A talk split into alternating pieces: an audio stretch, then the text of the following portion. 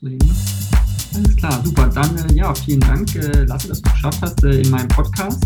Ähm, herzlich willkommen. Ähm, das ist jetzt äh, äh, super, dass du die Zeit gefunden hast. Und ähm, um dich kurz einzuleiten, ähm, für die Leute da draußen, die ich vielleicht auch nicht alle nicht kennen, äh, du bist ja stellvertretender Vorsitzender der Jusos. Das heißt, du bist im Bundesvorstand mit aktiv. Ähm, seit letzten Dezember, glaube ich, wurdest du reingewählt. Und vielleicht kannst du kurz einfach mal einleiten, ja. genau, wer du bist und was du da machst. Ja, klar, ähm, gerne. Ich bin Laste, ich bin mittlerweile 22 Jahre alt und äh, bin seit 2016 bei der SPD und bei Jusos aktiv und bin jetzt, wie du es komplett richtig gesagt hast, ähm, seit Dezember 21 ähm, oder eher November 21, ähm, Ende November ist das immer, äh, stellvertretender Juso-Bundesvorsitzender, ähm, bringe mich da in den Vorstand ein, arbeite da vor allem in den Themenbereichen ähm, internationales, äh, Migration, aber auch äh, kommunales und äh, freue mich auf jeden Fall hier zu sein und danke dir für die Einladung. Super, ja, super. Vielen Dank. Äh, danke für deine Infos erstmal vorab. Ähm, bevor wir richtig einsteigen, wollte ich einmal äh, nur darauf eingehen, äh, auch grundsätzlich vielleicht, äh, was für dich eigentlich die Motivation war, weil ich, ich finde es auch mal wichtig, den jungen Leuten das ein bisschen äh, beizubringen, die eben auch den Podcast vielleicht hören, warum man in die Politik geht als junger Mensch, um vielleicht auch Leute mehr zu motivieren, das wirklich zu machen. Äh, was war eigentlich so dein ursprünglicher Motivationsgrund, warum du gesagt hast, hey, das, das will ich machen, das ist mir wichtig? Ja, also ich bin ganz grundsätzlich, ich glaube, das geht einigen so tatsächlich über die Schule so ein bisschen an Politik rangekommen. Ähm, ich war dann auch an meiner Schule äh, Schülersprecher tatsächlich und ähm, habe mich dann mit 16 mal hingesetzt und habe festgestellt, dass es ja doch so ähm, einige Probleme gibt. Ähm, 2016, da erinnert, erinnerst du dich, da erinnern sich auch die ZuhörerInnen vielleicht dran, ähm, war dann äh, kurz nachdem die sogenannte oder so geframte Flüchtlingskrise ja äh, 2015 losging und ähm, auch durchaus eben ja, Rechtsradikale wieder vor geflüchteten Unterkünfte marschiert sind, ähm, dort Menschen bedroht haben. Und ich fand, das waren einfach sehr unhaltbare Zustände und habe mir dann überlegt, tatsächlich, wie kann man was ändern? Und bin dann dadurch, dass ich ein bisschen interessiert war durch den Politikunterricht an Politik gekommen und habe mir die verschiedenen Parteien mal angeguckt. Und dadurch, dass ich auch einen guten Freund tatsächlich bei den Jusos hatte, ähm, waren die Jusos und die SPD dann ähm, zwar nicht grundsätzlich die Wahl, die so oder so eingetreten wäre, aber ähm, dann doch eine Wahl, die nahe lag oder wo man zumindest mal die Möglichkeit hatte, sich das anzuschauen. Und so bin ich dann äh, dahin gekommen. Okay, verstehe. Das heißt, du hast also wirklich eine Initialzündung gehabt, eigentlich in der Flüchtlingskrise, wo du sagst, das war das, wo du gemerkt hast, okay, das, das motiviert mich, das ist mir wichtig, das ist ein Thema, was mich am meisten eigentlich bewegt. So. Ja, ich habe mich tatsächlich damals, und das frage ich mich auch heute noch, ich meine, wir, wir reden jetzt so Du hast ja gerade auch das Wort benutzt, ich eben auch. Ähm, ich versuche das immer zu vermeiden, Flüchtlingskrise. Ich habe es damals tatsächlich nicht als Krise empfunden, aber es wurde ja als diese sehr, sehr stark dargestellt und ähm, wurde gerade auch von rechten Parteien natürlich, die AfD, aber auch von Teil, teilweise konservativen Parteien, auch wieder Union natürlich instrumentalisiert. Es wurden Ängste geschürt und ähm, das hing natürlich dann auch damit zusammen, dass dann ähm, eben auch ja durchaus ähm, rechtsradikale Meinungen ähm, wieder in den Mainstream übergegangen sind, ähm, darüber gesprochen worden ist und das fand ich war kein Zustand, der zu akzeptieren ist eigentlich. Mhm. Also du, das, was, was für dich also was ich daraus höre, ist die, die Fremdenfeindlichkeit, die eigentlich dann so kam mit äh, Geflüchteten, die nach Deutschland kamen, dass dann auf einmal also Wellen von Fremdenfeindlichkeit eigentlich spürbar waren, vielleicht auch in Teilen der Bevölkerung. Und das war für dich der ja. Punkt, wo du gesagt hast, okay, das ist für mich eigentlich was, wo ich, wo ich was gegen machen möchte, vielleicht. Oder wo ich gegen, ja. gegen, gegen anarbeiten möchte. Oder okay. Hm. okay. Ja. ja, nee, aber ist ja eine sinnvolle Sache auf jeden Fall. Ähm, wie kam es denn dann, dass du quasi von den Users, also von, ich sag mal, einem Mitglied, äh, dann sozusagen sehr schnell in Verantwortung kamst, weil, weil du ja relativ jung dann wirklich in den Bundesvorstand aufgerückt bist? Ist das auch normal, sage ich mal? Sind die anderen Leute auch so jung wie du oder ist das so gemischt auch vom Alter, sag ich mal? Ähm, das ist äh, tatsächlich, um auf deine zweite Frage erst einzugehen, durchaus gemischt. Ähm, wir haben auch einige, die älter sind. Ähm, ähm, bewegt sich natürlich alles so im Bereich tatsächlich, also jetzt im Vorstand nicht bis 35, aber grundsätzlich bewegt es sich bei uns im Verband bis 35, weil bis 35 sind auch, äh, die kann man auch User-Mitglied sein und ähm, in unserem Vorstand gibt es auch Leute, die 28 Jahre alt sind, jünger sind, ein bisschen älter sind. Ähm, ich glaube, ich bin tatsächlich auch der Jüngste, das habe ich ehrlicherweise noch gar nicht richtig äh, realisiert oder nachgeschaut, aber es kann sehr gut sein. Ähm, und um dann irgendwie auch zu deiner ersten Frage zu kommen, ähm, naja, ich habe bei den Jusos dann, bin dann zu den Treffen gegangen, da gibt es dann immer so verschiedene Gliederungen. Ich habe also angefangen, mich in meinem ähm, Ortsverein der SPD zu Hause zu organisieren. Ähm, das war der Ortsverein Sottrum, falls es dich interessiert. Und ähm, bin bei den Jusos in Rothenburg dann ein bisschen ähm, da eingestiegen, habe dann dort bin dann zu den Sitzungen gegangen, habe dort äh, tolle Leute kennengelernt, habe mich dort engagiert und bin dann irgendwann, das ist dann die nächsthöhere Ebene, wir haben da in Niedersachsen so eine so eine kleine Speziellsache nach dem Unterbezirk kommt nicht die Landesebene, sondern die Bezirksebene. Ähm, gibt vier Bezirke in Niedersachsen bei den SPD-Gliederungen bin dann äh, bei den Jusos im Bezirksvorstand irgendwann angefangen. Das war dann 2017, habe da als stellvertretender Vorsitzender kandidiert, habe sehr schnell gemerkt, dass mir das äh, sehr, sehr viel Spaß gemacht hat und ähm, wurde dann äh, Bezirksvorsitzender der Jusos, ähm, habe dann den Bezirk äh, zweieinhalb Jahre lang als Vorsitzender ähm, geleitet mit tollen Leuten, mit gemeinsamen Vorstand, haben also sehr viel Politik gemacht, die natürlich auch Bundespolitik betrifft, ähm, weil das unsere zuständige Ebene ist, die höhere, aber haben uns natürlich auch um Fragen gekümmert, die ähm, unseren Bezirk speziell getreffen. Der ist zum Beispiel sehr ländlich geprägt. Also haben wir uns gefragt, wie man einen ländlichen Raum eigentlich sozial gerecht und für junge Leute gestalten kann ähm, und haben gleichzeitig aber auch sehr viel Bildungsarbeit gemacht, weil das ist eigentlich der Schlüssel und das ist auch der Punkt, warum ich bei Jusos geblieben bin. Ich finde, bei Jusos gibt es ein tolles Bildungsangebot durch Seminare, jetzt in Zeiten von Corona auch durch Online-Seminare, Podcasts etc., so wie wir das hier gerade machen, wo Mitglieder einfach inhaltliche Themen diskutieren können und die Möglichkeit haben, sich weiterzubilden, ihre eigene Position einzubringen und sich eigentlich dazu immer gezwungen sind, wenn man daran teilnimmt, sich immer zu hinterfragen, seine Position zu hinterfragen, sich weiterzuentwickeln. Und das hat mir eigentlich wahnsinnig gefallen. Und dann wollte ich halt eben auch für diese Bildungsarbeit, die so ein Hauptteil von der Arbeit als Bezirksvorsitzender damals war, Verantwortung übernehmen. Habe das dann zweieinhalb Jahre gemacht und ähm, genau, wurde dann, ähm, während ich noch dort Bezirksvorsitzender war, in den so Bundesvorstand äh, kooptiert. Kooptiert ist so ein kompliziertes Wort. Heißt eigentlich äh, an sich nur, dass der Vorstand, also die Leute, die in den Vorstand regulär gewählt werden von unserem Bundeskongress, ähm, noch Leute dazu holen. Ähm, und die dann im Vorstand bei bestimmten Themen oder für bestimmte Projekte mitarbeiten. Das habe ich dann von das habe ich dann ungefähr ein Jahr lang gemacht ähm, und das hat mir sehr, sehr viel Spaß gemacht. Das ähm, hat mich auch sehr erfüllt. Ich habe dann auch in der Zeit dann nebenbei den Bezirksvorsitz an meine Nachfolgerin abgegeben und habe mich dann entschlossen, eben zum nächsten Bundeskongress dann als stellvertretender Bundesvorsitzender zu kandidieren. Und so äh, bin ich dann da gelandet und ähm, auf die Frage, warum das so schnell ging. Ähm, weiß gar nicht, ob das, ob das jetzt sonderlich schnell ist für Leute. Kann bestimmt so sein. Grundsätzlich hat einfach die User-Arbeit, seit ich beigetreten bin und seit ich wirklich aktiv geworden bin, immer mein Leben sehr, sehr stark geprägt. Ich habe das während meiner Schulzeit noch gemacht. Ich habe es dann, ich habe das dann weitergemacht, als ich auch umgezogen bin und ein Studium angefangen habe. Und es war einfach immer ein Teil meines Lebens, der mir sehr viel Spaß gemacht hat, der äh, wo ich persönlich sage, dass das auch mein Verband ist, dass mein politisches Zuhause ist. Und ähm, deshalb hatte ich halt Lust, mich dort weiter zu engagieren. Und ähm, da hat sich dann eben die Möglichkeit eben auch geboten, sich im, ähm, in unserem höchsten Gremium und Bundesvorstand zu engagieren. Und äh, die Gelegenheit konnte ich dann tatsächlich nicht ausschlagen. Hm, okay, verstehe. Also so kam es dann. Also das kam also ein Angebot richtig vom, vom, vom Bundesvorstand eigentlich, dass, ob du es nicht machen also ob du kandidieren möchtest. Du musst ja gewählt werden. Das ist ja nicht einfach so, dass du das jetzt machen kannst, sondern du musst ja dich auch bewerben, denke ich mal. Und dann gibt es ja auch einen Parteitag, der dich dann wählt, sage ich mal. Genau, also äh, diese Kooptierung, das hatte ich ja vorhin versucht so ein bisschen zu erklären, die funktioniert ja nicht so, dass ein, ein Parteitag, bei uns heißt das Bundeskongress, das ist unser, das ist wie der SPD-Bundesparteitag, da sind dann aus allen, ähm, aus allen Unterbezirken, aus allen Bezirken, aus allen Landesverbänden Delegierte und äh, die wählen auch den Bundesvorstand, diskutieren aber vor allem inhaltlich, also die Wahlen sind immer ein Teil dieses Kongresses, aber wir haben vor allem sehr viele inhaltliche Diskussionen dort und ähm, ähm, diese Kooptierung hat ja nicht so funktioniert, dass ich gewählt worden bin. Dort äh, musste ich also quasi aus unseren Reihen irgendwie vorgeschlagen werden und die, der Bundesvorstand musste das auch wollen und das äh, wollte er. Deshalb war das sehr schön. Und jetzt ähm, bei der Wahl, ähm, natürlich hängt auch total viel eigene Motivation hinter. Also ähm, ich überlege mir, bevor ich für so ein Amt kandidiere, ob ich das machen möchte, ob ich mir das zutraue, ob ich sehe, dass ich das kann. Und ähm, nachdem ich halt eben die Erfahrung im Bezirk sammeln konnte, aber auch als kooptiertes Mitglied, habe ich den Schluss gefasst, dass ich mir das zutraue und dass ich das kann und dass ich mich doch gerne einbringen möchte. Ähm, und dann habe ich kandidiert und äh, daran, dass ich gewählt worden bin, sieht man auch, dass das anscheinend äh, zumindest äh, kein geringer Teil im Verband nicht ganz schlecht fand und äh, mich darin auch unterstützt hat. Und das hat mich natürlich auch sehr gefreut. Hm, ja, nicht schlecht.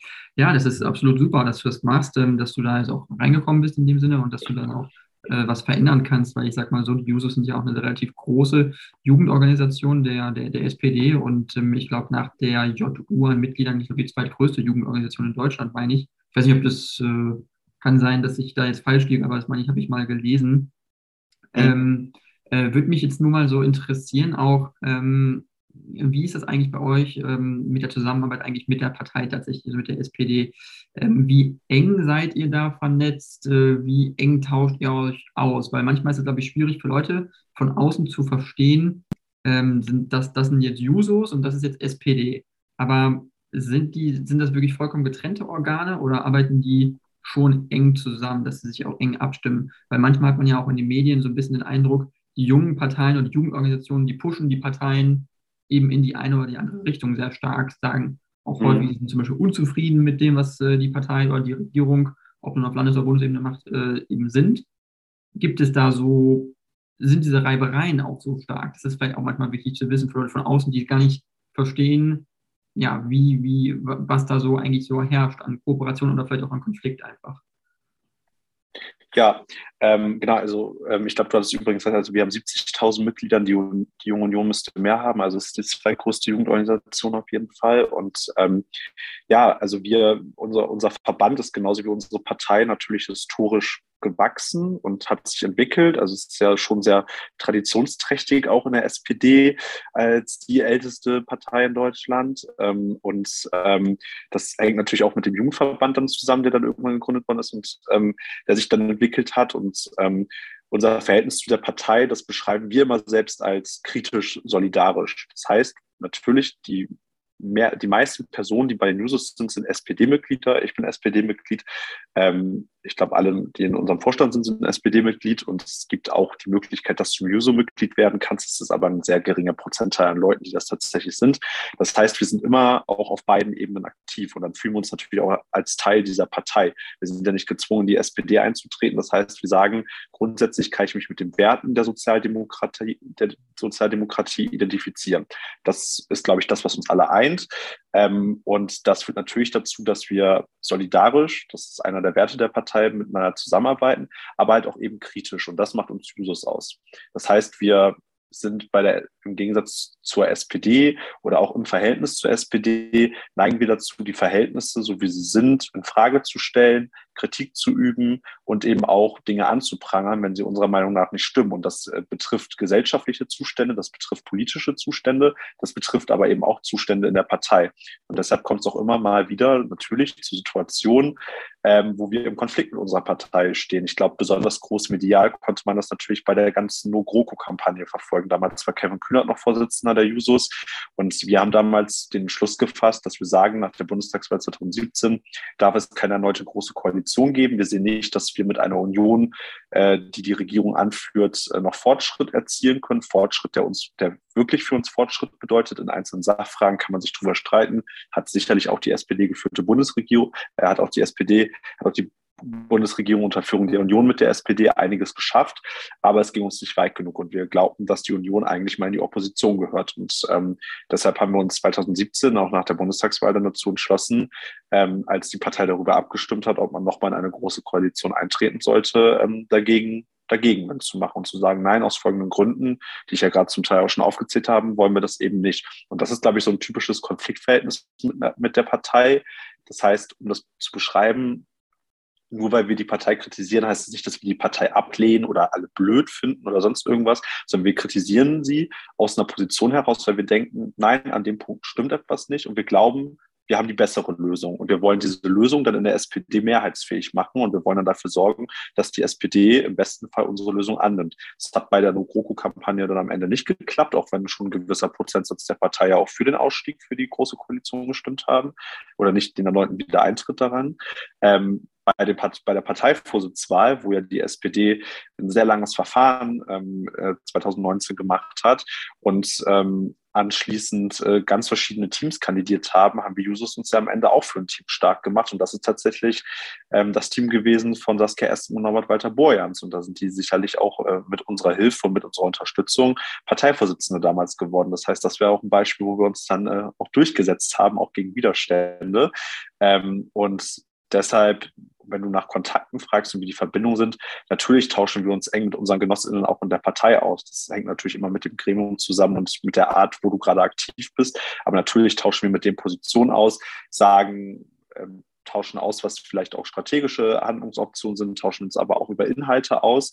Und ähm, dabei kommt es manchmal zu Konflikten und manchmal hat man natürlich auch die Situation, dass man Dinge gleich sieht und dass man die nicht immer gleich zu Konflikten hochziehen muss. Und insbesondere jetzt, nach der gewonnenen Bundestagswahl hat sich für uns Jusos auch die Situation sehr stark verändert, weil wir haben jetzt die Situation, dass 49 der Abgeordneten der SPD-Bundestagsfraktion im Juso-Alter sind. Und das ist schon eine große Zahl. Das sind ähm, Leute, die Genau, das sind Leute, die ähm, Verantwortung auch bei uns im Verband übernommen haben, auch mal Landesvorsitzende von dem Juso-Verband waren. Ähm, das ist auch Kevin Kühnert, der mal unser Bundesvorsitzender war. Da ist Jessica Rosenthal, unsere jetzige Juso-Bundesvorsitzende.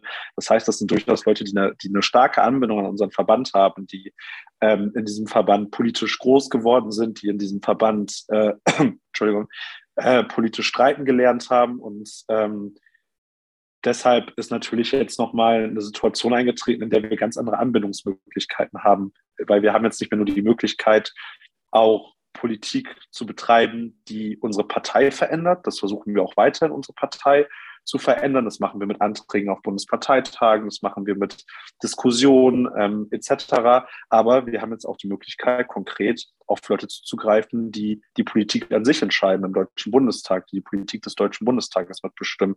Und ähm, damit kann man nicht nur auch auf die Partei einwirken, sondern auch richtig auf EntscheidungsträgerInnen im deutschen Parlament. Und das ist natürlich eine Situation, die auch nochmal sehr besonders und sehr spannend ist, die auch Herausforderungen sicherlich mit sich mitbringt, aber die natürlich auch eine einmalige Chance ist, eine Stimme für junge Leute, die, die sich auch auf unseren Werten, äh, die sich vor unseren Werten vertreten führen, ähm, zu bilden und ähm, gleichzeitig auch für Veränderungen zu sorgen. Mhm. Okay, klar. Das ist ein guter Punkt, den du da angesprochen hast. Und ähm, den würde ich nur gerne aufgreifen, weil ich glaube, dass es äh, wichtig ist zu verstehen, auch für Leute von außen. Zum Beispiel 2017 war ja so ein Thema mit äh, der SPD, die wollte eben, die FDP hat die Koalitionsverhandlungen im Prinzip mit den Grünen und den CDU aufgebrochen, abgebrochen. Dann ging es darum, geht die SPD in die Bundesregierung. Und dann gab es dann die Abstimmung eben auf dem Parteitag, macht die SPD das oder nicht? Und die Jusos haben dann die Kampagne gestartet, dagegen sozusagen und sagen, das wollen wir nicht. Ja. Ähm, was war da für dich der persönliche ausschlaggebende Punkt? Gab es einen Punkt, wo du gesagt hast, das ist der Grund, warum ich nicht möchte, dass wir wieder in die Regierung eintreten? Weil dann jetzt dann ist ja die SPD in die Regierung eintreten, das war ja dann trotzdem das Resultat. Und jetzt ist die SPD ja immer noch in der Regierung, nur jetzt eben als größere Kraft, sozusagen, als, als, als dominierende Kraft. Also gab es da so einen Punkt für dich, wo du gesagt hast, hey, das, das, das geht für mich nicht mehr, ich will uns in der Opposition sehen? Ja, äh, das ist eine gute Frage. Ich glaube, äh, ich, glaub, ich habe eher so ganz diverse Gründe, aber um das nicht zu lang zu fassen. Also ähm, erstmal sagen auch wir ganz klar, natürlich ist Regierung besser als Opposition. In der Regierung kannst du mehr umsetzen, in der Regierung kannst du Politik viel besser umsetzen und gestalten und du hast viel mehr Einflussmöglichkeiten, um auch wirklich was zu bewegen, natürlich. Ähm, damals war aber die Situation, dass wir ja durchaus davor schon ein paar Mal in großen Koalitionen waren und dass wir gemerkt haben, wir kommen nicht mehr wirklich weiter. Wir sehen, dass die Union bei entscheidenden Themen der sozialen Gerechtigkeit, was zum Beispiel Arbeitsbedingungen angeht, was aber auch Bedingungen für junge Leute angeht, was den Klimawandel angeht, was, ähm, was die Mobilitätswende angeht, das sind alles Themen, wo die Union immer auf dem Bremsklotz stand, wo wir auch einige Pannenminister haben, da können, kann man ja einige Namen nennen. An, Andi Scheuer ist sicherlich einer der Namen, der einem da immer einfällt, ähm, die immer wieder äh, mit ihrem Verhalten dazu geführt haben, dass Politik in dieser großen Koalition Stillstand verursacht hat. Und das ist nicht alleine die Schuld der SPD. Das heißt, wir haben niemanden aus der SPD, damaligen SPD-Bundesregierung und auch niemanden, der dann in die SPD-Bundesregierung gekommen ist nach 2017, nachdem wir da auch die Abstimmung verloren haben, ähm, dafür gejudged oder dem die dafür die Schuld gegeben, dass er oder sie alleine was dafür kann. Wir glauben aber, dass die, dass die Union das große Problem dahinter war und dass wir auch ehrlicherweise in dieser großen Koalition nicht wirklich zur Geltung gekommen sind. Dass immer, wenn Erfolge erzielt worden sind, ich meine, ich erinnere an sowas wie ähm, die Legalisierung der Ehe für alle. Das ist ein Thema, das wurde am Ende so dargestellt, als wenn die Union die große Kraft gewesen wäre für gleichgeschlechtlichen Fortschritt, ähm, äh, für gleichgeschlechtliche Lebensmodelle und den Fortschritt da drin. Und das war sie absolut nicht. Das wurde von der SPD vorangebracht. Und wir hatten einfach keine Möglichkeit, dort auch die Fortschritte, die die SPD dann tatsächlich auch in dieser Konstellation erzielt hat, wirklich nach vorne zu stellen. Und deshalb sind zwei große Punkte, um das zusammenzufassen. Einmal sagen wir, inhaltlich ging es da nicht mehr weiter und das war ein Problem. Und andererseits sagen wir auch ganz klar, es hat unserer Partei nicht gut getan. Und ähm, deshalb haben wir damals die Entscheidung getroffen, zu sagen, wir wollen eine weitere große Koalition nicht. Und trotzdem freuen wir uns jetzt natürlich total, dass die SPD jetzt an der Bundesregierung ist und tatsächlich jetzt auch die führende Kraft in der Bundesregierung ist, weil das natürlich eine komplett andere Situation ist. Hm. Okay, ja, das finde ich, das ich gut, dass du das sagst, weil äh, das jetzt nämlich so interessant ist, auch zu, zu, zu verstehen, weil jetzt ist ja die SPD sozusagen mehr am Drücker. Ne? Es ist ja die, die Partei die Wahl gewonnen. Äh, Olaf Scholz ist Kanzler und äh, kann sozusagen ein bisschen die Leitlinien vorgeben und ist in der Lage, wirklich auch ähm, mehr wirklich inhaltliche, ich sag mal, einen Stempel der SPD zu hinterlassen. Ähm, ja. Glaubst du, das ist ihm bisher gelungen? seitdem er jetzt Kanzler ist. Ist ja jetzt noch nicht lang, weil ich, das ist nur mein persönlicher Eindruck, ist eigentlich, seitdem Olaf Scholz jetzt Kanzler ist, ist er eigentlich gar nicht so sichtbar. Also Angela Merkel war jetzt auch nicht wahnsinnig sichtbar als Kanzlerin, sie war jetzt auch nicht mhm. medial vertreten. Ähm, sie war zwar da als Kanzlerin, aber man kann nicht sagen, sie ist durch die Talkshow getingelt wie Markus Söder oder so. Das hat sie jetzt nicht gemacht. Und Olaf Scholz ja. ist meines Erachtens auch zurückhaltend eher. Ähm, das heißt, ich glaube, das ist auch so ein bisschen so eine Übergangsphase, wo er so ein bisschen den Übergang auch ähm, sanfter gestalten möchte. Er will nicht zu früh, zu sehr präsent sein, ähm, vielleicht auch keine Fehler machen. Also hat das auch was mit Vorsicht zu tun. Und ähm, glaubst du auch, dass die SPD sich jetzt oder dass er jetzt schon irgendwie sichtbare Sachen machen kann, sichtbar wird, sichtbar entscheiden kann, auch in SPD Linie. Ähm, ich will mal nur jetzt auf die Ukraine verweisen, was ein kritisches Thema aktuell ist und wo man jetzt auch merkt, da ist die SPD unter Druck. Da weiß man jetzt nicht genau, wie man sich da jetzt am besten verhalten soll. Also es ist nur ein Beispiel, jetzt musst du nicht direkt auf die Ukraine mhm. eingehen, wenn du möchtest, aber nur um so einen Aufhänger zu geben, wo es schon schnell auch knirschen kann, glaube ich. Ja, also man muss sich ja auch nichts vormachen. Wir sind auch mit zwei anderen Parteien in einer Koalition gerade in der Bundesregierung mit den Grünen und der FDP. Mit den Grünen haben wir schon mal eine Koalition gebildet auf Bundesebene. Mit der FDP zwar auch schon, aber das ist, äh, das waren nun wirklich ganz andere Zeiten damals politisch. Ähm, das ist eine, und in dieser Dreierkonstellation ist es was Einmaliges jetzt in der Bundesrepublik. Und das sind alles Parteien mit unterschiedlichen Positionen, mit unterschiedlichen Parteiverständnissen. Und das trifft natürlich aufeinander. Und finde ich, den ersten Moment, wo man gesehen hat, dass dieses Bündnis zumindest funktionieren kann, ähm, unabhängig jetzt davon, dass wir jetzt gleich noch, also wir kommen ja gleich sicherlich noch auf die Inhalte, aber wo man es im Stil gemerkt hat, finde ich, war bei den Koalitionsverhandlungen. Ähm, du konntest während der alten großen Koalition, und du kannst es auch jetzt noch aus CDU-Präsidium schalten, na, vielleicht jetzt nicht mehr, aber zumindest noch zu der Zeit, wo, äh, wo ähm, Armin Laschet Vorsitzender war bei der CDU, ähm, konntest du alles auf Twitter im, im Livestream, äh, im Live-Ticker nachlesen. Du konntest immer nachlesen, äh, worüber wird sich gerade gestritten, wo sind die Meinungsunverschiedenheiten, wo einigen sie sich, wo einigen sie sich nicht. Ähm, das hast du bei den Koalitionsverhandlungen nicht gehabt dieses Mal. Die, das war auf einer Vertrauensbasis, die sehr geheimhaltend war, die dafür gesorgt hat, dass man sich erstmal überhaupt annähern konnte. Ich war ja selbst nicht bei den Koalitionsverhandlungen dabei, deshalb kann ich mir nur, kann ich nur sagen, wie ich es mir vorstelle. Aber es war auf jeden Fall anscheinend auf so einer Vertrauensbasis, dass niemand äh, nach draußen gegangen ist und meinte, rausposaunen zu müssen, warum die andere Partei gerade in den Verhandlungen blöd ist. Und es gab sicherlich mal Situationen, das haben Verhandlungen in sich, wo äh, mal das Gegenüber dachte, oh Mensch, wieso bewegt sich die andere Partei ja eigentlich gerade gar nicht?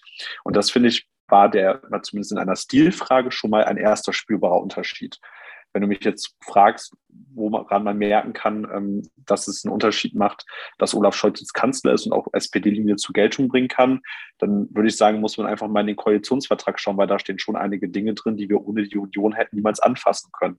Also ähm, das zentrale Wahlversprechen 12 Euro Mindestlohn würde jetzt äh, aller Wahrscheinlichkeit nach im Oktober umgesetzt. Wenn es darum geht, ähm, humanitäre Geflüchtetenpolitik zu machen. Dann ähm, war das mit der Union lange auch nicht möglich. Lange haben sich auch gerade, hat sich auch gerade Horst Seehofer als Innenminister dafür versperrt, dass überhaupt Geflüchtete zum Beispiel durch Kommunen aufgenommen werden könnten. Das wird alles auch kein Problem mehr sein, weil die Parteien da auf einen Nenner gekommen sind, der sagt, wir stellen hier das, das Menschenleben äh, der, der einzelnen Menschen definitiv äh, vor ähm, irgendwelche Ressentiments. Wenn es äh, um den Kampf allgemein gegen rechts geht, glaube ich auch, dass die SPD genauso wie die anderen beiden, wie unsere Koalitionspartner wesentlich entschlossener sind, entschlossener sind als die Union. Das merkt man auch, äh, wenn Nancy Faeser als Innenministerin über Rechtsextremismus spricht und über die Gefahr, die für die Demokratie dort ist. Da hat sie ab Tag eins ganz klar gesagt, Rechtsextremismus ist unser größtes Problem. Ich möchte jetzt auch gar nicht ich möchte jetzt auch gar nicht irgendwie kleinreden, dass es sicherlich auch Punkte gibt, ähm, wo, ähm, wo sich die SPD nicht durchsetzen konnte und wo auch wir Jusos uns nicht durchsetzen konnten. Aber zum Beispiel ein zentraler Punkt, an dem jetzt gearbeitet wird, ist eine Ausbildungsgarantie. Das war eine Forderung, mit der wir, die wir als Jusos ins SPD-Wahlprogramm geschrieben haben und die jetzt im Koalitionsvertrag steht. Eine Ausbildungsgarantie, die die Ausbildungsbedingungen von ganz vielen Auszubildenden, also jungen Menschen in diesem Land verbessern wird, wenn, wenn sie dann umgesetzt wird. Und das sind schon Erfolge, würde ich sagen, das wäre mit einer Union niemals möglich gewesen. Und deshalb glaube ich, kann die SPD. Was ist damit gemeint? Also Ausbildungsgarantie, jeder, der einen Schulabschluss hat, dem muss es garantiert werden, einen Ausbildungsplatz zu bekommen in einer gewissen Zeit. Genau, alle Menschen für, genau, also alle jungen Menschen oder alle Menschen, die einen Ausbildungsplatz wollen und die eine Ausbildung machen wollen, bekommen die Möglichkeit, auch ein, eine zu machen. Und dann auch in der Branche, in der sie es gerne machen würden. Ähm, die konkrete Umsetzung, da gibt es dann verschiedene Möglichkeiten. Ne? Das ähm, wird auch noch diskutiert. Da kann ich jetzt noch nicht großartig was zu sagen, wie es dann konkret am Ende aussehen würde. Aber grundsätzlich das Versprechen, wir bekennen uns dazu, dass Ausbildung nicht nur mehr anerkannt und besser entlohnt wird, sondern dass Ausbildungsplätze auch geschaffen werden für Menschen. Das ist schon etwas, das wäre mit der Union nicht gegangen. Und ähm, also deshalb glaube ich, ja, zum Beispiel sind auch in einer gewissen Größe Betriebe verpflichtet, Ausbildungsplätze zu schaffen, zum Beispiel. Das wäre nur so ein Beispiel, wie man es vielleicht machen könnte. Ich, ich kenne den Gesetzvorschlag jetzt nicht, deswegen kann ich mir das nur so vorstellen, dass man sie verpflichtet. Ja, also die, Weil ich glaube, es gibt ja keine Verpflichtung für Betriebe, aktuell zumindest, weiß ich nicht, wenn du einen Betrieb mit 50 Mitarbeitern hast, dass die ausbilden müssen. Das gibt es ja zum Beispiel nicht. Genau, kein Betrieb muss ausbilden, das ist vollkommen richtig. Ähm, wir wollen aber, dass mehr Betriebe ausbilden, weil wir sehen, dass immer wieder immer weniger junge Menschen eine Ausbildung machen wollen, ihren Ausbildungsplatz bekommen und auch in der Wunschbranche bekommen, in der sie das machen wollen. Ähm, und ähm, wie man zu dem Ziel hinkommt, da gibt es diverse Wege. Du hast eben eine Möglichkeit angesprochen, dass man zum Beispiel Betriebe verpflichtet. Ein Gesetzesentwurf gibt es aber noch nicht. Deshalb kann ich dir auch nicht sagen, wie das konkret am Ende umgesetzt ähm, werden soll. Ähm, man kann man kann, genau, man kann das mit verschiedenen Methoden machen und die Ausarbeitung, ähm, die werden, die wird ja auch durch, durch das Ministerium, aber auch durch, durch die Fraktion geprägt sein. Und ich bin da sehr, sehr glücklich drüber, dass das, das war ein Thema, was Jessica, unsere Vorsitzende, sehr, sehr stark vorangebracht wird und ähm, dass sie da auf jeden Fall dran mitarbeiten wird. Das ist eine sehr, sehr gute Sache, dass es auch so vorankommt. Das war auch etwas, was sie maßgeblich in den Koalitionsverhandlungen immer weiter vorangebracht hat. Ähm, und das sind alles Punkte, ähm, die, oder das ist ein Punkt, der zum Beispiel uns sehr wichtig war und der niemals damit der Union möglich gewesen wäre. Und dann gucke ich mir als letzten Bereich, um noch mal ein Beispiel zu nennen, zum Beispiel den ganzen Bereich von Gleichstellungspolitik an. Das ist der Paragraph 219a, also der ein Werbeverbot, in Anführungsstrichen mache ich das hier gerade, weil Werbung ist das nicht, äh, von, ähm, und also es ist einfach ein Informationsverbot von Schwangerschaftsabbrüchen, dass das endlich aus dem Strafgesetzbuch gestrichen wird, dass endlich mal an das grauenhafte transsexuellen Gesetz, wie das gerade in Deutschland ist und was Transpersonen hart diskriminiert, rangegangen wird, dass endlich mal darüber gesprochen wird, dass ähm, Adoptionsrechte besser werden, dass darüber gesprochen wird, dass das Blutspendeverbot, was wirklich auch schon ewig lang vor uns hergeschleppt wird, wo es eigentlich keine wissenschaftliche Inzidenz mehr dafür gibt, warum das Blutspendeverbot für Homosexuelle noch existieren sollte, dass das okay. endlich auch mal angegangen. Ein Blutspendeverbot für Homosexuelle? Ja, also ähm, es gibt die Situation, dass wenn du Blut spenden möchtest, dann füllst du ja so einen Fragebogen aus. Ne? Ähm, dann wirst du alles Mögliche gefragt. Ich bin homosexuell, ich war noch nie Blut spenden, deshalb kann ich nicht genau sagen, was, was, äh, was du alles gefragt wirst. Aber ähm, wenn du in einem relativ kurzen Zeitraum äh, mit einer anderen Person des gleichen Geschlechts, also wenn zwei Männer ähm, ähm, Sex hatten, ähm, dann führt das dazu, dass du nicht spenden darfst, weil es wurde ursprünglich mal eingeführt, ähm, weil man gesagt hat, dass das Risiko von äh, HIV-Viren, HIV äh, im Blut dadurch höher ist. Ähm, das war die damalige Begründung. Ähm, das wurde immer mal wieder so leicht, es wurde auch immer wieder dann kritisiert, weil das ja grundsätzlich ein Stigmata ist, das behauptet, dass alle homosexuellen Personen HIV haben oder potenziell HIV haben könnten, was natürlich vollkommener Schwachsinn ist. Und mittlerweile bist du ja schon lange auf einem wissenschaftlichen Standard, wo ähm, HIV viel besser behandelt werden kann und wo du halt aber auch zum Beispiel sollte es zu Situationen kommen, in denen Blut kontaminiert ist, von welchen Viren auch immer, muss gar nicht HIV immer sein, ähm, dass das sehr schnell herausgefunden werden kann. Und aktuell gibt es aber die Regelung, dass ähm, du dich entweder, und ich kann jetzt, ich möchte hier keine Falsch, Falschaussagen treffen, aber ich meine, es war sowas wie ungefähr, du darfst drei Monate bis ein halbes Jahr ähm, keinen Sex haben als Homosexueller mit einem anderen Mann, wenn du Blutspenden gehen willst, ähm, weil das ist der einzige, das ist der einzige Ausnahmegrund, damit du dann anschließend Blutspenden gehen darfst. Du darfst also keinen Sex haben. Und ähm, das ist ja. natürlich eine völlig diskriminierende Regel. Ja. Das ist ja absoluter Schwachsinn. Also, weil ich meine, wie hoch ist denn die Wahrscheinlichkeit, dass jemand, der äh, äh, weil man, jeder Mensch hat ja, die meisten Menschen haben ja Sex und die Wahrscheinlichkeit, dass man da HIV bekommt, ist ja auch irgendwo gegeben. Äh, und äh, wie viele normale Menschen, die hetero, also Menschen, die heterosexuell sind, haben HIV. Also es gibt ja auch wahnsinnig viele. Das heißt, für jemanden, und da wird es nicht kontrolliert, und jemand, der dann Blut bekommt oder Blut spendet, von heterosexuellen HIV hat, ich weiß nicht, ob das dann natürlich dann man dann HIV bekommt, wahrscheinlich dann schätze ich mal. Aber ist ja genauso hoch, mehr oder weniger, oder zumindest ist das Risiko da. Das finde ich, also das finde ich interessant. Das ist, äh, ist ja absolut wahnsinnig eigentlich, dass es sowas gibt. Ja, genau, das. Äh, das, das, das, äh, frage ich mich manchmal wirklich, dass es in Deutschland wahnsinnig viele Gesetze gibt, wo man überhaupt gar nicht weiß, wie diskriminierend das gegenüber manchen gesellschaftlichen Gruppen ist, glaube ich. Das ist sehr extrem teilweise. Also wenn man wirklich mal Gesetzbücher aufschlägt und wirklich mal durchblättert, was da teilweise noch so drinsteht, äh, gibt es, glaube ich, mhm. ganz, ganz viele Seiten, die man eigentlich ausreißen könnte, weil das Sachen sind, die sind auch aus den 50ern oder so oder aus den 60ern auch. Und das wird vielleicht auch nie geändert. Und da wurde dann ja. nie, nie, da hat dann nie, ja, steht halt drin und aber man merkt, was für krasse Konsequenzen es dann hat. Was es dann wirklich für Auswirkungen fürs realist tatsächlich alltägliche Leben hat. Das ist ja der Wahnsinn eigentlich. Vor allem, wenn man überlegt, wie, man hat ja Blutnotstand auch in Krankenhäusern teilweise nicht nur wegen Corona, sondern auch wegen anderen Sachen. Und es gehen zu ja. wenig Leute Blut spenden und dann macht man sowas und dann, äh, das ist ja, finde ich, aber das ist krass, das wusste ich nicht. War mir nicht klar. Ja, also es ist, ist, ein Thema, das ist ja, das beschäftigt uns schon ewig. Ne? Ich glaube, ähm, also ich habe jetzt gerade noch mal kurz nachgeschaut. Also es war ja auf jeden Fall, also es sind jetzt aktuell bei der aktuellen Regelung vier Monate, das trifft. Und es kommt auch darauf an, mit wie vielen Person du ähm, Sex hattest. Das werden tatsächlich auch heterosexuelle Personen gefragt, ähm, wie viele Geschlechtspartner die hatten von der Blutspende. Ähm, das sind alles Fragen, die da allgemein gestellt werden, aber diesen grundsätzlichen Ausschluss, den gibt es halt nur dort und ähm, ich, dass tatsächlich Homosexuelle überhaupt Blut spenden dürfen, das geht erst seit 2017. Also davor ging es gar nicht. Da war es komplett ausgeschlossen. Ähm, und das ist, da hast du gerade ein gutes Beispiel genannt, du hast es gut ausgeführt. Das sind Regelungen, die sind einfach völlig veraltet und ähm, die passen nicht mehr in diese moderne Zeit. Die sind diskriminierend und ähm, niemand kann da mehr wirklich mit was anfangen und versteht nicht, warum das eigentlich noch so ist. Aber es gibt eine Partei, die diese Regelung immer sehr, sehr gerne verteidigt hat. Ähm, federführend. Und das ist die Union. Und, also, ähm, die CDU das verteidigt, dass Homosexuelle nicht Blut spenden. Also die, die wollten nicht, dass dieses Gesetz abgeschafft wird. Ja, das ist, das ist ja, genau, also ja, die fanden das so richtig, die Regelung, ähm, meinten da auf der richtigen Seite zu stehen, beziehungsweise die richtige Faktenlage zuzukennen.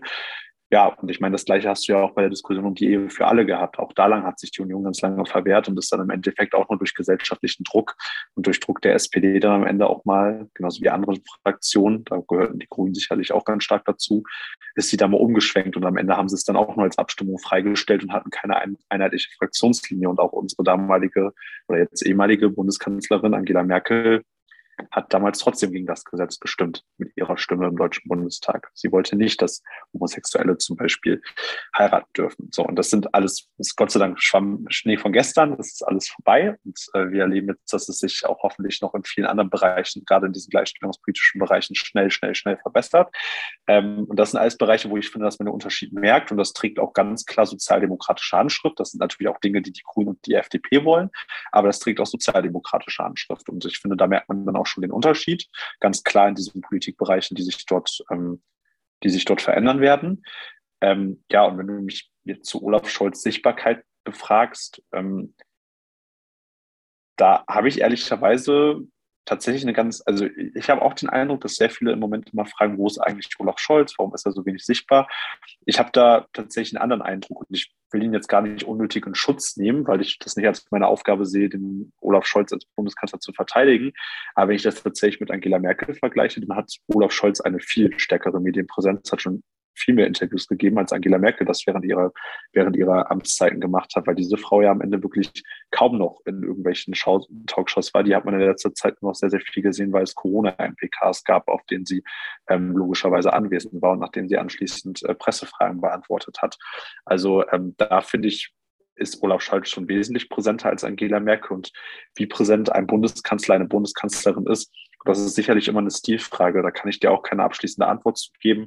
Sicherlich finden es einige besser, wenn Bundeskanzlerin oder Bundeskanzler sich in wirklich jede Debatte einmischen und öfter medial präsent sind. Aber es gibt auch die Position und ich glaube, das hat auch sicherlich, so sicherlich einer der Gründe, warum ihn Leute im Endeffekt auch gewählt haben, dass ähm, es sicherlich auch Menschen in diesem Land schätzen, wenn nicht jeder und jede zu jedem Thema immer ganz schnell die eigene Meinung vorprescht, damit vorprescht und die raushaut, sondern vielleicht erstmal abgewartet wird, geschaut wird, was man tun kann und was man konkret machen kann in einer Sachfrage und sich dann dazu äußert. Und zum Beispiel beim Ukraine-Konflikt ist die Bundesregierung ja erstaunlich klar aktuell. Die Kommunikation der Bundesregierung ist zu sagen, dass alle Optionen auf dem Tisch liegen. Und ich würde mir da manchmal auch, sage ich auch ganz offen, gerade bei der Frage von Nord Stream 2, ähm, eine durchaus offenere Kommunikation, eine klare Benennung der Probleme wünschen. Aber wenn gesagt wird, es liegen alle Optionen auf dem Tisch, sollte Russland tatsächlich in die Ukraine einmarschieren, eine Invasion, plan, äh, eine Invasion durchführen, dann heißt das auch, dass alle diplomatischen Werkzeuge, und das betrifft wirtschaftliche Sanktionen in allen möglichen Umfängen, auf dem Tisch liegen. Und ähm, deshalb finde ich die Position da gar nicht so unklar. Und was ich zu dem Thema nochmal abschließend sagen möchte, wo, wo wir als Jusos ganz, ganz klar sind, als Bundesvorstand, da haben wir letztens erst drüber gesprochen, ist, wir sehen in dieser Frage Russland als Aggressor. Wir sehen, dass Russland die Ukraine bedroht, nicht andersrum. Wir sehen, dass das definitiv, wir sehen, dass Diplomatie, und das sagt ja die Bundesregierung oder auch die SPD selbst auch, dass Diplomatie das Mittel ist, um dieses Problem zu lösen und dass Diplomatie das ist, was wir immer an erste Stelle stellen müssen, um ganz klar zu einem friedlichen Konflikt beizutragen und nicht die Konfliktspirale irgendwie weiter anzuheizen. Wir sagen aber auch ganz klar als Jusos, das, was Russland da macht, ist falsch. Und wir wollen auch, dass alle Optionen auf dem Tisch sind an Sanktionsmöglichkeiten. Und wenn Russland mit dem momentanen Kurs so weitermacht, dann müssen diese Sanktionen auch, dann müssen diese Sanktionsmöglichkeiten auch genutzt werden. Okay, das ist ein, ein, guter Punkt, den du ansprichst, weil das ja auch äh, ein Thema ist, das gerade äh, die SPD ein bisschen unter Druck setzt, einfach. Äh, auch mit dem Altkanzler Schröder, der ja auch, äh, der seinen eigenen Podcast auch betreibt und der eben geäußert hat, ja, das ist, äh, er hält äh, auf Seiten der Ukraine die Aktion für aggressiv, für gegenüber Russland herausfordernd und für ähm, konfliktanfachend hat er ja so gesagt, mehr als sinngemäß, nicht wortgemäß, aber sinngemäß hat er das so gesagt. Und ähm, wie stellt sich da eine SPD dazu? Weil wenn das von einem Altkanzler sowas kommt, ähm, angesichts dessen, was man da sieht, angesichts dessen, was, was Wladimir Putin auch sagt, wie er die Souveränität dieses Landes auch bedroht, ähm, und dann Altkanzler daherkommt, es ist auch, ehrlich gesagt, ja auch ein bisschen peinlich auch für Deutschland, wenn jemand so ähm, jemanden in Schutz nimmt, der, der, der, der, der ein Kriegsführer ist, der Krieg, Krieger anzettelt, der das nicht nur in der Ukraine macht, der es in Syrien macht, der es in Nordafrika macht, der ähm, Cyberattacken fährt, destruktiv ist und, das, und, und Europa destabilisieren möchte. Ähm, was sagt man zu so einem Altkanzler, der ja auch SPD-Mitglied ist immer noch, ähm, wenn er solche Sachen äußert? Also, oder wie, was sagst du dazu persönlich auch?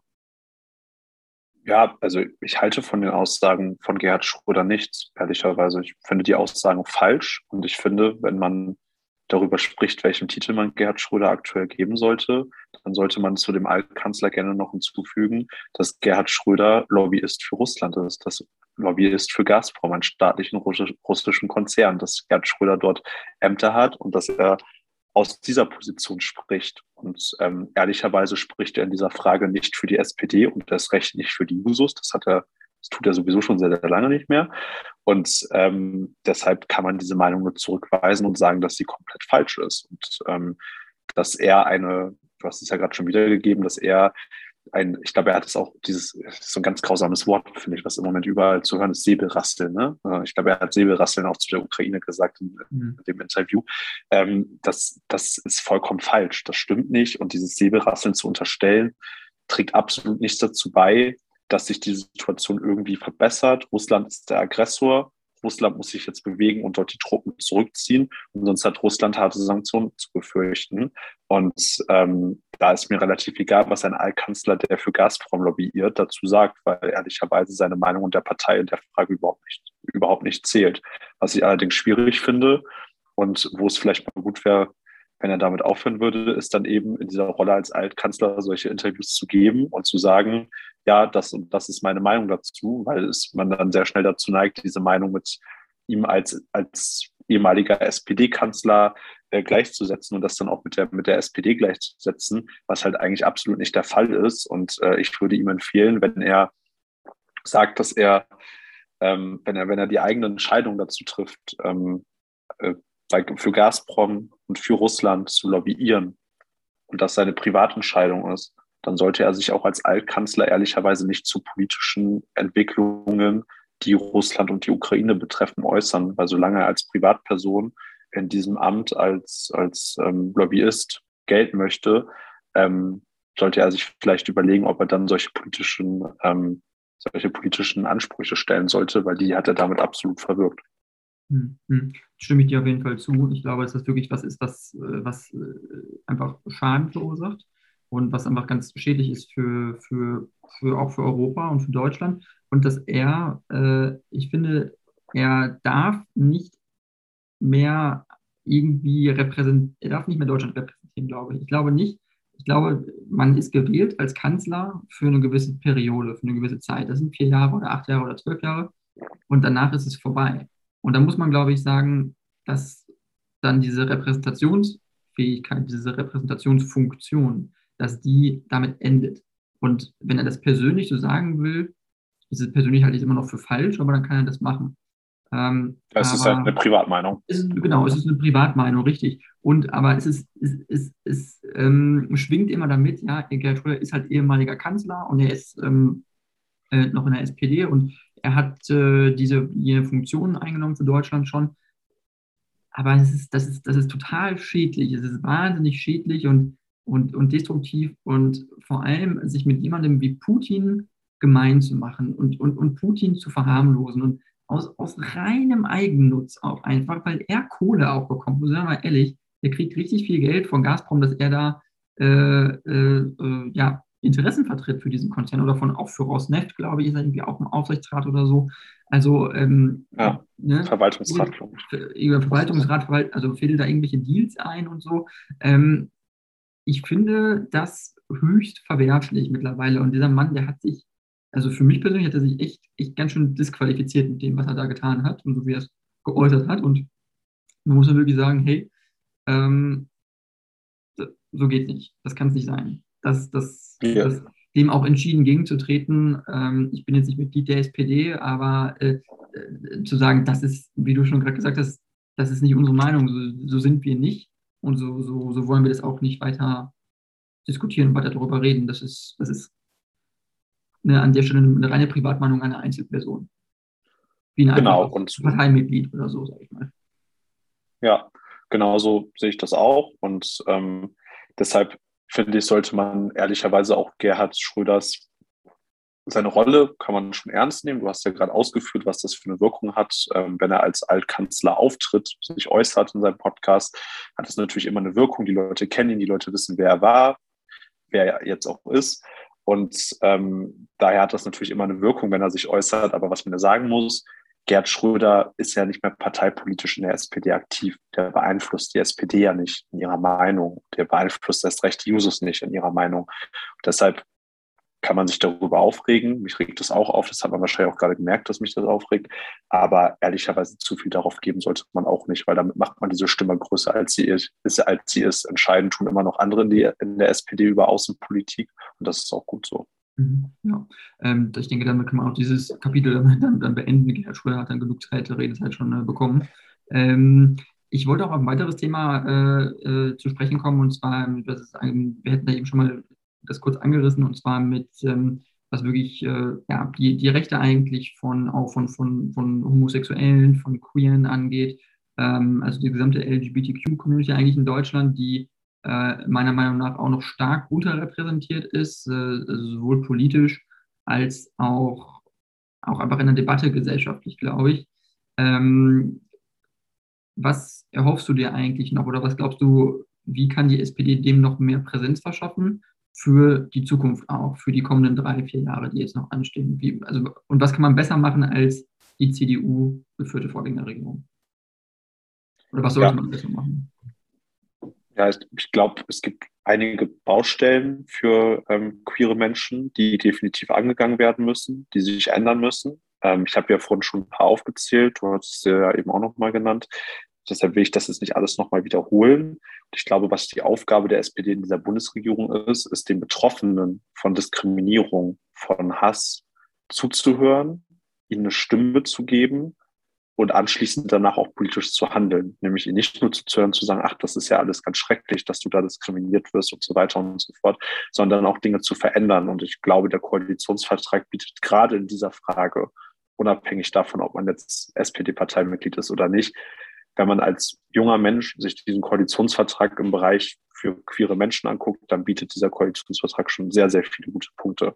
Und ein konkreter Punkt, der, glaube ich, besser gemacht werden kann und wo wir auch als Partei daraus lernen sollten, ist zum Beispiel, das hatte ich vorhin schon genannt, das Transsexuellengesetz. Ähm, das ist, ich finde das grausam, dass es dieses Gesetz noch gibt. Ich finde es schlimm, dass sich, ähm, dass sich Menschen ähm, so, so etwas antun müssen, so, ein, so eine Prozedur, die nur auf unangenehme Fragen, Kontrolle und Hinterfragen von deren Entscheidungen ausgerichtet ist, das halte ich für komplett Vielleicht falsch. Erklären, was ist, was ist das Transsexuellengesetz, nur um damit Leute es verstehen? Ja, äh, äh, ja, also das Transsexuellengesetz regelt, wie, wie es möglich ist, dass Menschen ähm, ihre, ihre Geschlechtsidentität ändern können und äh, regelt all dieses Verfahren. Also das hängt dann halt eben mit einer, mit, mit allen Fragen rund, rundherum herum zusammen, ähm, wenn Menschen ihr Geschlecht ändern wollen und das regelt es, wie das möglich ist. Und das sieht zum Beispiel vor, dass sich die Menschen, die sich dazu entscheiden, ähm,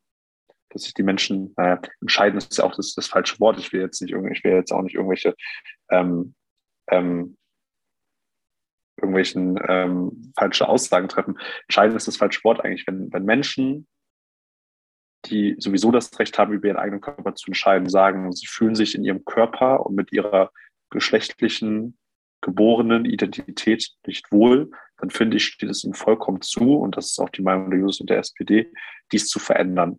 Und das Transsexuellengesetz setzt daran aber sehr hohe Hürden an. Das heißt, die müssen sich, ähm, die müssen sich ähm, psychologischen Gesprächen stellen, also dort dort sich quasi erklären, sich begründen, warum sie das, warum sie das wollen. Ähm, es gibt auch Probleme bei der Übernahme von Kosten und beim Zugang zu Medikamenten etc. Und all das Ganze hängt mit dem aktuellen geregelten transsexuellen Gesetz zusammen. Und ähm, jetzt im Koalitionsvertrag ist halt eben vereinbart, dass das geändert wird, dass das reformiert wird, dass eben nicht mehr ähm, dieses Gesetz bestimmt, dass dieses Gesetz in die Selbstbestimmung von Menschen einschneidet, weil das tut es aktuell. Und wenn du mit Personen, die das betrifft, sprichst, dann werden die dir genau schildern können, was das für eine ja, demütigende, diskriminierende, wie auch immer Erfahrung ist, ähm, die immer wieder eine, das Gefühl und die Identität, aber auch die, die Fähigkeit, selbst über den eigenen Körper zu entscheiden, von Menschen angreift. Und ähm, da gab es ja schon, es gab ja im noch bei der, zu Zeiten der alten Koalition, der letzten großen Koalition, eine Abstimmung im Deutschen Bundestag. Da gab es einen Antrag, dass dieses Gesetz eben da schon, so wie es ist, jetzt abgeschafft werden soll und verändert werden muss zu einem Selbstbestimmungsgesetz, so wie das jetzt auch wie solche Dinge auch vorgesehen sind. Und ähm, diesen Antrag hat die SPD damals aus Koalitionstreue zur CDU ähm, abgelehnt. So, das hatte auch ein paar inhaltliche Gründe, die ich jetzt hier nicht mehr alle aufzählen kann, weil die Debatte auch schon einige Tage her ist. Aber grundsätzlich hat das, glaube ich, sehr, sehr viel Vertrauen in der queeren Community und vor allem bei Transmenschen zerstört. Und ähm, dieses Vertrauen sollte man wiederherstellen, indem man jetzt halt sagt, okay, wir haben jetzt die Möglichkeit, etwas zu verändern. Und wir haben die Möglichkeit, diese diskriminierenden Gesetzespraktiken abzuschaffen. Und dann sollte man das jetzt auch ganz klar tun. Und ich glaube, dass das etwas ist, was die SPD jetzt tun kann und auch jetzt tun wird in dieser Koalition, in der sie jetzt ist. Und dass sich, dass sie sich dort auch ganz, ganz klar von der Union entscheidet. Weil der Grund auch hier wieder, die SPD hat schon lange die Position, dass dieses, dass dieses Gesetz falsch ist, so wie es ist. Sie hat sich aber aus Koalitionstreue, das kann man trotzdem kritisieren, also ich möchte jetzt gar nicht hier die Kritik kleinreden, ich fand die Kritik damals berechtigt von Betroffenen. Sie kann aber, sie hat aber trotzdem eine eigene Position ähm, und hat in dieser Position schon immer klar gemacht, dass sie dieses Gesetz doof findet, auch wenn sie dann im Bundestag äh, nicht für die Abschaffung gestimmt hat, aus eben Koalitionstreue. Also, und, also ähm, geht denn auch eigentlich darum, dass man, wenn man das möchte, sein Geschlecht ändern kann äh, und es auf dem Personalausweis das dann auch so draufsteht? Eigentlich darum geht es. Ja. Ne? Genau. Das, das geht um Anerkennung. Das ist jetzt noch nicht möglich, oder wie ist das? Ich verstehe jetzt nicht so ganz gerade. Doch, das, das ist möglich, aber mit Hürden. Also man, man muss, ähm, okay. man muss bestimmte psychologische Gespräche dafür führen, damit das anerkannt wird. Es sind ewige Behördengänge. Ähm, also man muss, man muss zu Behörden rennen, ähm, dort alles einzeln beantragen. Das ist ein Kostenaufwand. Also es kostet auch Geld, das zu machen, dann im Endeffekt für die Person. Ähm, und es ist halt einfach wahnsinnig aufwendig gestaltet und deshalb halt einfach, also aufwendig gestaltet, aber halt eben auch diskriminierend, weil äh, du ja quasi Menschen dazu verpflichtest, weil sie sagen, sie wollen ihr Geschlecht ändern, ähm, dass du sie dann erstmal psychologisch schickst. Warum muss man ein psychologisches Gespräch führen, wenn man sich dazu entscheidet? Wie, wie, soll dann der Psychologe entscheiden, ob man das machen darf oder nicht? Oder, oder nicht? Oder was ist das? Oder kann also, das, das dann ablehnen? Warum man das ablehnen und führt das dann dazu, dass man das dann nicht machen kann? Oder? Also, ähm, also ich, kann, ich kann dir ehrlicherweise nicht sagen, warum, weil ich verstehe es selbst nicht. Also ich finde es selbst unlogisch, dass das so ist, dass, dass Menschen dann psychologische Gutachten einholen müssen. Ähm, es braucht aber dann im Endeffekt halt für diesen ganzen Prozess eben diese Gutachten, zwei unabhängige auch, ähm, um, um das eben feststellen zu können. Ähm, und das ist halt einfach absolut falsch. Und deshalb bin ich, bin ich halt der Meinung, dass das ein ganz, ganz wichtiges Thema ist, was jetzt auch in dieser Region angegangen werden sollte und wo ich auch sehe, dass die SPD das definitiv tun wird. Und wo es dann darum geht, eben das verloren gegangene Vertrauen, was ich vorhin beschrieben habe, durch diese Abstimmung im Deutschen Bundestag, äh, wo man mit der Union gestimmt hat, äh, wiederherzustellen, auch schlicht und ergreifend, den Leuten zu zeigen, ja, wir können es anders machen. Und ähm, dazu hat die SPD jetzt halt die Chance. Aber ich meine, das ist doch schon diskriminierend an sich, wenn man sagt, wenn man sich dazu entscheidet, ich fühle mich als Mann oder ich fühle mich als Frau, man möchte das dann einfach nur dokumentiert sehen in einem Personalausweis. Und dann, dann, dann geht man zu einem Psychologen, der einem das bestätigen soll. Und also, was ist denn? Das ist ja, man kann doch nicht, das ist ja die Person, Entscheidung Person, nicht des Psychologen, ob man das macht oder nicht. Das ist ja an sich schon diskriminierend gegenüber der Person und gegenüber dem Selbstbestimmungsrecht an sich, zu sagen, hey, ich möchte das jetzt so machen. Also das ist, äh, finde ich extrem. Ich war mir überhaupt nicht bewusst, dass das so ist. Also das finde ich krass, dass das so ist. Ja, ja, genau. Also es greift total in die Selbstbestimmung ein. Ähm, und deshalb ist es halt komplett falsch. Also du hast es sehr, sehr schön, sehr schön erkannt, sehr, sehr schön beschrieben. Es greift ja komplett in die Selbstbestimmung von Menschen ein. Man spricht ihnen ab, dort ihre eigene Entscheidung treffen zu können und äh, möchte ihnen halt äh, dadurch äh, möchte ihnen halt mit diesem Gesetz aktu aktuell halt Vorgaben machen, wie das möglich ist, was halt mit, die haben wir eben schon erörtert, sehr vielen Hürden einhergeht, äh, die sehr, sehr problematisch sind. Und ähm, deshalb wird es eben Zeit, dass dieses Gesetz endlich wegkommt. Dass es halt durch ein, wie es jetzt vorgenommen ist, Selbstbestimmungsgesetz ersetzt wird. Ja, das ist, das ist wahnsinnig. Und ich wollte nur, ähm, eigentlich wollte ich nicht äh, von, deinem, von deinen Punkten noch ablenken, nur das ist mir halt noch im Hinterkopf gewesen, dieser Punkt, und zwar mit der Kirche jetzt, dass das ja auch in den Medien ganz stark war, dass äh, also Homosexuelle, dass queere Leute, ähm, Menschen, die in einer Beziehung mit anderen, mit einer gleichgeschlechtlichen Person oder so, die nicht bei der Kirche, also wenn die Kirche das rausfindet, die katholische Kirche jetzt, äh, dann die ihren Job verlieren können. Wenn die bei irgendwelchen Einrichtungen der katholischen Kirche arbeiten, ob ne, Verwaltung oder egal was. Und dass das überhaupt vom Staat, äh, dass das legal ist, jemanden aufgrund der sexuellen Orientierung oder des Beziehungsstatuses äh, da, darüber zu entscheiden, ob die ihren Job erhalten oder nicht, das ist, das ist höchst, das das kann es nicht sein, das ist illegal, das darf nicht sein. Also ich finde, sowas ist ein Punkt, was auch eine Bundesregierung irgendwo angehen muss, dass die Kirche behandelt wird wie jedes andere Unternehmen und das Unternehmen nicht das Recht haben, Menschen einzustellen oder zu entlassen aufgrund einer sexuellen Orientierung des Geschlechts oder einer Partnerschaft oder so. Aufgrund von schlechter Arbeitsleistung okay, aber doch nicht dessen. Also das ist ja im Kern so diskriminierend und dass das jetzt erst hochkam, das war mir halt auch nicht so bewusst vorher. Ich habe da halt nicht so drüber nachgedacht tatsächlich. Aber als es dann in die Nachrichten jetzt kam, kürzlich erst, dachte ich so, wow, okay, da haben richtig viele Leute. Ich meine, bei Priestern ist es klar, dass es bei denen jetzt irgendwie wegen dem Zölibat und so, was noch ein anderes Thema ist. Aber dass Leute, einfache Angestellte in der Kirche gefeuert werden können wegen, deswegen. Deswegen sollte man auch die Kirche, also man verklagen können an den Punkten sagen, das dürft ihr nicht. Das darf man nicht. Das muss der Staat auch regeln, dass das nicht geht. Weil wo leben wir denn, dass sowas, dass sowas möglich ist? Ja, also das hängt ja, also ich bin jetzt kein ausgewiesener Kirchenpolitiker, ähm, sprichst, glaube ich, auf jeden Fall ein, ein wichtiges Thema an. Das ist total also das allgemein, was ja damit noch zusammenhängt, ist ja nicht nur, ist ja nicht nur diese schon ja wirklich bescheuerte Diskriminierung am Arbeitsplatz, sondern ja auch äh, all diese Missbrauchsskandale eben in der katholischen Kirche. Da würde ich auch nochmal tatsächlich differenzieren. Es geht hier ja explizit auch um die katholische Kirche und die Caritas als einen katholischen Träger in der Fall, in dem Fall. Ähm, und ähm, die Caritas gehört halt eben zu einem, zur katholischen Kirche und ähm, ich meine, wir sind kein wir sind ja kein laizistischer Staat in Deutschland. Also es ist ja nicht so, dass äh, Staat und Kirche komplett voneinander getrennt sind, so wie das in Frankreich der Fall ist, sondern wir haben halt nun mal die Situation, ähm, dass wenn es darum geht, zum Beispiel, wie viel Gelder die Caritas als Träger ähm, hat, dass da natürlich staatliche Entscheidungen eine Rolle spielen. Was, was der Staat nicht machen kann tatsächlich, ist tatsächlich der Caritas vorzuschreiben, wen sie einstellt, weil die Caritas halt zur katholischen Kirche gehört und die katholische Kirche selbst entscheiden kann, wen sie einstellt. Ähm, das ist leider so, ähm, auch wenn ich die Regelung für absolut schwachsinnig halte und äh, sie absolut falsch ist und sie diskriminierend ist und ähm, ich auch nicht verstehe, wie man so etwas noch äh, zu dieser zu 2022 eigentlich noch vertreten kann in der Öffentlichkeit, wenn man merkt, dass halt immer mehr Kirchenmitglieder weglaufen. Ähm, was man natürlich machen kann, ist bei der Frage von,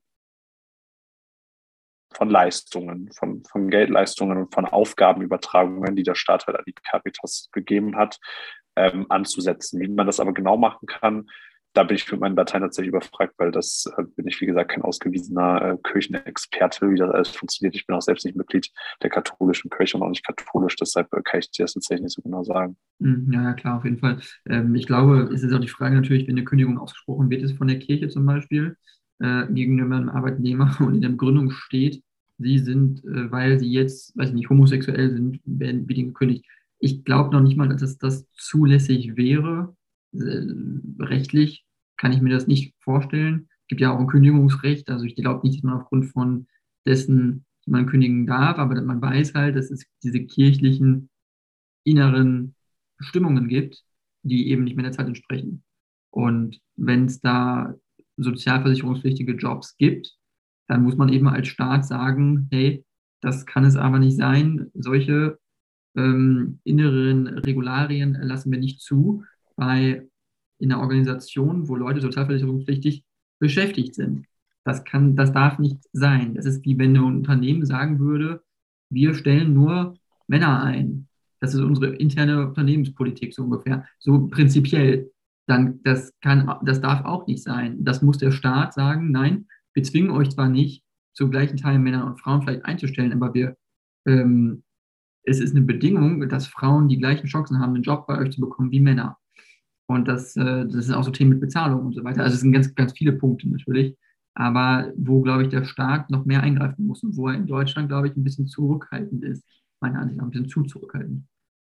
Ja, obwohl er zum Beispiel jetzt auch versucht, versucht wird, durchaus ein anderes Beispiel, gerade bei der Gleichstellung von Männern und Frauen, ähm, auch in, nicht nur in staatlichen Unternehmen, da hat man sich ja sowieso auch schon weiterentwickelt und äh, verpflichtet dazu, eben ähm, dort entsprechend die, die Problemlage anzugehen und auch ähm, diesen Gap zwischen Männern und Frauen, dass Frauen es weniger in Führungspositionen schaffen, obwohl sie eigentlich statistisch gesehen auch besser ausgebildet sind als Männer, ähm, dass das angegangen wird. Das kann man ja bei, bei staatlichen, beim Staat, beim Staat als Arbeitgeber kann man das ja sehr gut angehen, auch als Staat selbst. Da muss man sich quasi einfach nur selbst zu verpflichten, das zu machen. Bei Arbeitgebern, die nicht staatlich sind, ist das ein bisschen schwieriger.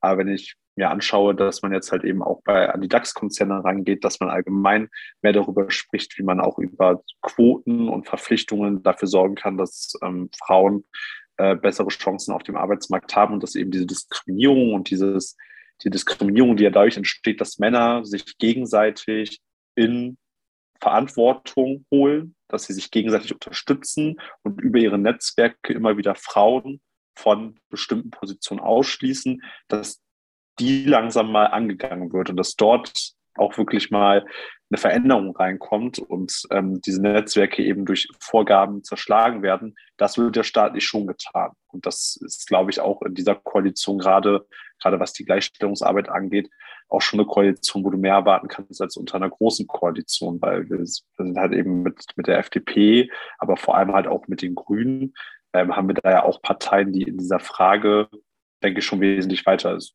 die, FDP nicht an allen Stellen. Die haben ja selbst ein Problem damit, sich selbst eine Quote zu geben in den eigenen Vorständen oder dafür zu sorgen zumindest, dass äh, deren Vorstände paritätisch besetzt sind. Aber die Grünen leben das ja vor und auch wir in der SPD haben ja zum Beispiel parteiintern bei Aufstellung von Vorständen eine Geschlechterquote von 40 Prozent. Sonst dürfen Vorstände gar nicht so gewählt werden. Also da ähm, kann man, glaube ich, durchaus auf, auf Fortschritt hoffen. Und das hast gerade ausgeführt, da gibt es, glaube ich, diverse Bereiche, die man sicherlich noch angehen kann. Ich wollte nur dieses Beispiel gerade nochmal als einzelnes, wo, glaube ich, gerade Entwicklung drin ist, wo man, denke ich, auch noch einiges erwarten kann. Mhm. Ja, super. Ähm, ja, dann Lasse, ich finde, das war ein super äh, Wort zum Schluss, Satz zum Schluss. Ähm, ich bin dir sehr dankbar, dass du Zeit gefunden hast, äh, in meinen Podcast zu kommen. Wir haben viele spannende Themen besprochen. Ähm, mich, mich würde es echt freuen, wenn es vielleicht nochmal irgendwann in äh, mittlerer Zukunft oder so klappen könnte. Vielleicht als ja, gerne. Abgeordneter in irgendeinem Parlament oder weiß ich nicht. äh, ich mache erstmal, ich studiere erstmal und mache meine Arbeit im so Bundesvorstand, das reicht mir schon ganz gut. okay, und danach, danach schauen wir mal, was da noch so möglich ist. Ähm, nee, aber vielen Dank. Ähm, und sag, wenn du sonst noch irgendwas loswerden willst, weiß ich nicht, äh, was auch dich persönlich betrifft oder so, gerne, weil sonst, ähm, genau, und dann würde ich dann auch schon, ist dann schon sozusagen diese Session schon vorbei.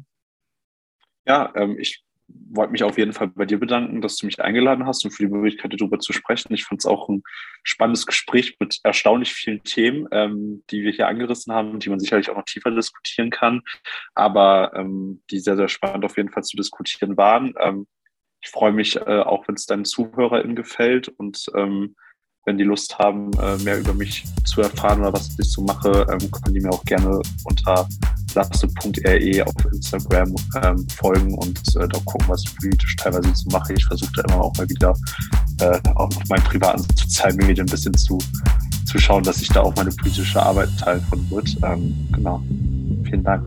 Alles klar, super. Danke dir und dann bis zum nächsten Mal.